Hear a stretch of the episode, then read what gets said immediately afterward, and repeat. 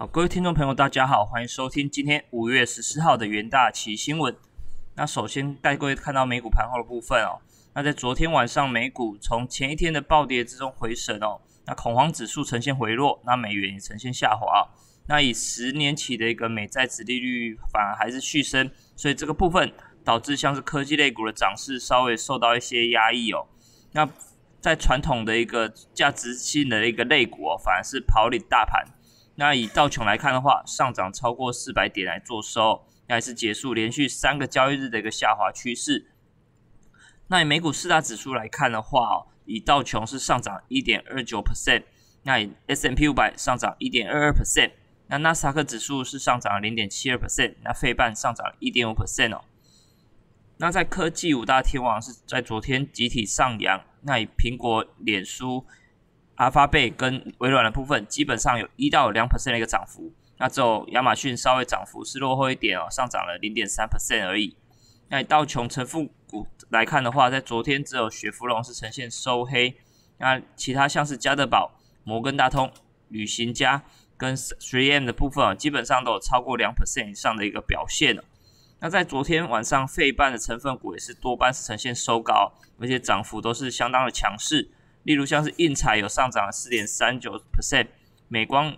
也是小幅上涨零点五 percent，那 Intel 上涨零点七三 percent 哦，那高通也是上涨两 percent 之多，那台股 ADR 也是基本上也同步上涨了，那不过涨幅来看的话，就是有一些差别。那以台积电来看的话，是上涨零点四 percent，日月光上涨五点八 percent，表现是比较强势一点。那联电来看的话，是上涨二点六 percent。那中华电信大致上是小幅上涨，几乎平盘来做收。那在昨天晚上比较特别的讯息，可以留意到，在美国疾病管制剂预防中心 CDC 的部分哦，是宣布新的工位建议，认为说完全接种新冠疫苗的人们哦，就是这个部分是主要针对美国人的部分。那无论是在室内或室外，将无需佩戴口罩以及保持社交安全距离。那也是经最主要就是经过完全接种新冠疫苗人哦，这个部分就不需要口罩啊，甚至在保持六公尺的一个社交距离。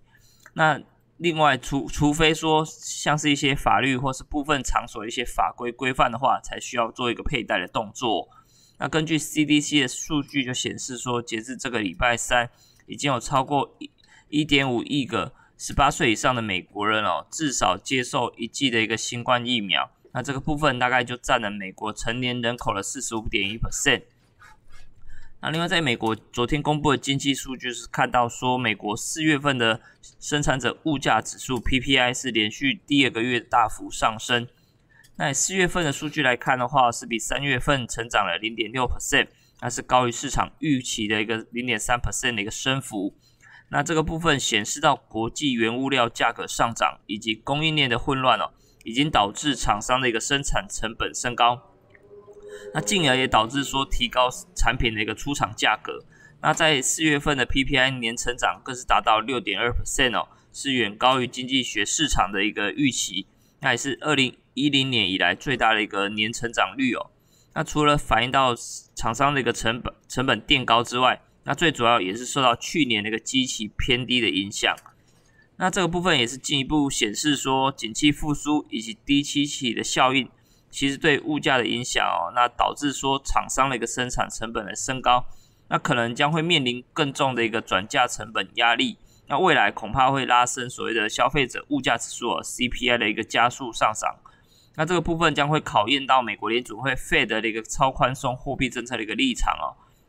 那反映到像是成本提高、工资也加速成长的部分，其实也是会威胁到美国企业的获利表现。那迫使这些企业必须要提高更、更多、更高的一些产品价格。那从从后推升像是消费者物价指数的一个上涨哦。那最近对通膨数字显示说费德的看法可能已经落后于现实之中哦。那将会对费德的一些政策构成一个挑战。那另外在能源盘后的部分，看到昨天在油价是呈现一个比较明显拉回哦，那也是终止近近四天的一个上涨趋势，那也是受到这个月是相对最低的一个价格哦，那主要受到美东的一个输油管线哦，上周末遭到骇客攻击的关闭之后，现在已经传出恢复营运，那以六月份交割的 WTI 油价是在昨天下跌了三点四 percent，那收在每桶六十三点八二美元。那七月份交割的布兰特原油价格在昨天也是下跌三点三 percent，收在每桶六十七点零五美元哦。那根据彭博社的报道说，这条美东的一个最主要输油管线在上周末遭到骇客攻击不久之后，其实就已经支付了赎金，那支付了将近五百万美元的一个赎金哦。那虽然说这次的中断肯定会破坏在近期未来几周的一个美国原油啊跟汽油相关的一个库存数据跟需求，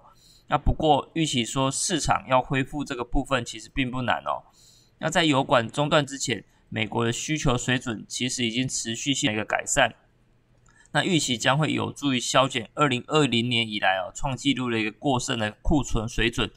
那而且后续将会进入所谓的夏季旅游的一个旺季。预期将会提供更明显的有关于油价相关的一些价格上的一个支撑力道。那另外在国内新闻方面，看到 MSCI 三大指数是全面调降台股的权重。那不过对此，金管会是二度对投资人信心喊话。那认为说此次的 MSCI 调降的权重，预计将会在五月二十七号来做生效，预估流出六点一四亿美元，大约就是新台币一百七十三亿元。那是外资持有台股市市值的比重大概只有零点零七 percent，其实占比来看并不太算太高。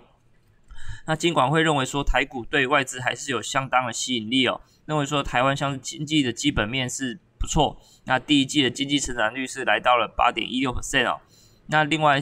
在在台湾的股市其实流动性也是相当好，那也是公司治理也是相当健全，那尤其像第四点的法规也是明确，透明度高。那公司的财务资讯揭露完整而且充分哦，所以金管会就统计说，其实目前外资持有台股比重大概来到四十二 percent。那就算这次 MSCI 调降台股会带来一些影响，不过应该也只是短期的。以外资来看，长期还是看一些资本市场的基本产业经济的发展的一个基本面的状况。那另外，在全球六十五家晶片制造商的上下游在。十一号已经宣布组成美国半导体联盟 S S I A C。那这个部分其实成员包括了像是苹果、高通、Intel 这些科技大厂。那另外台湾还有台积电跟联发科的部分哦。那这个部分将会支持美国推动半导体的制造跟研发。那这个联盟也是表示说，它最主要任务任务就是希望可以在美国推动在美制造以及研发的半导体联盟政策。那强化美国的经济跟国家安全一些基础设施，那也是呼吁说美国的国会哦，希望可以拨款大约规模五百亿美元的资金来协助美国晶片的一个制造跟研发的一个奖励措施。那不过这个联盟最主要是必须要确保美国法案的一个裁员哦。那这个法案在今年稍早才成立，那目前来看并没有足够的裁员，那后续可能就是看美国国会的一个拨款的一个动作。那接着进入我们三分钟听股期的单元。那首先第一档带各位看到华邦电的部分哦。那华邦电公布四月份的营收看起来是来到了八十四亿、八十三亿元，连续第二个月是创历史新高，月成长四点二四 percent，那年成长更是达到了九十一 percent 哦。那累计一到四月份来看的话，营收是年成长八十六 percent 之多。那华邦电是认为说第二季的产品价格渴望呈现一个价量齐扬。那相对有利于营收再创新高，那加上涨价效应的题材，其实第二季的获利也是渴望呈现继成长。那华邦电预期说，在需求强劲之下，其实产能满载将会延续到下半年。那加上二十二十五纳米的一个微型缩制的一个制程也研发也是即将完成，预计在第二季会在台中厂来做一个市场的动作。那以华邦电期货来看的话，在昨天开盘呈现下挫。那不过买盘是陆续回温发酵之后，中场反而是逆势收涨了三 percent。那在低档收一个比较明显的长红 K 棒。那第二档是在中钢的部分哦。那看到中国的宝钢跟台塑的合进钢厂近期所开出的盘价也是大幅度的开高。那在周四盘后，其实中钢也是公布六月份的国内内销的一个盘价，那平均涨幅也是来到八 percent。那连续第十二个月的一个调涨盘价。那中钢受惠盘。钢价的上涨，其实四月份的营收也是表现亮眼哦，续创一个历史新高。那不过留意到欧洲最大的一个铁矿石的供应商就表示说，近期铁矿石的价格创新高，主要是反映到南美的供应是比较不足的。那不过预期后续南美的供应将会陆续恢复，那对下半年的铁矿石的价格预期将会有所回落。那另外一方面也是留意到，在昨天其实中国的铁矿石价格也是比较呈现明显的回落拉回哦。普遍来看有七到八 percent 的一个跌幅。那这个部分也是相对会影响到一些钢铁的一个价格反应哦。那中钢期货来看的话，在昨天是延续一个跌势，那短期均线来看也是呈现一个反转下弯的一个情况。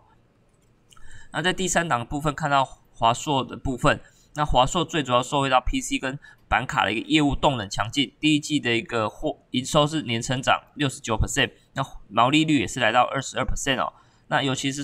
税后获利是达到了九十七点九亿元，年成长接近十倍十倍之多。那 EPS 十三点二也是创历史单季的第三高的一个表现哦。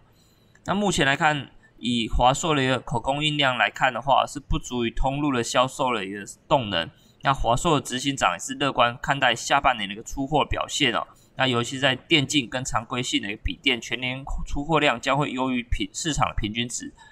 那华硕期货来看的话，昨天是表现抗跌哦，是上涨四点二七 percent。那同时也是向上触及短期均线的一个压力。那另外在第四档的部分，大家会看到在台积电的部分。那由于韩国三星近期宣布说将投投入大概一千五百一十一亿美元的一个金额来投资，像是一些非记忆体晶片的一个领域哦。那最主要就是希望跟台积电在晶圆代工的领域来相互竞争，同时争取高通的一个手机处理晶片的订单哦。那由于近期一些美国通膨高涨引发对于市场像升息的恐慌性，那其实科技类股啊相对是比较近期比较弱势的表现哦。那周三来看的话，受到被非半的重挫，那其实台积电也是 ADR 呈现一个回跌哦，导致在昨天台积电期货的部分是续跌二点五 percent。那同时要留意到，像是外资的部分也是连续四天卖超台积电的一个现股，那这个部分相对来看就是比较不利台积电期货近期一个反弹的力道。那以上就是今天为你会诊的元大旗新闻哦，我们明天再见。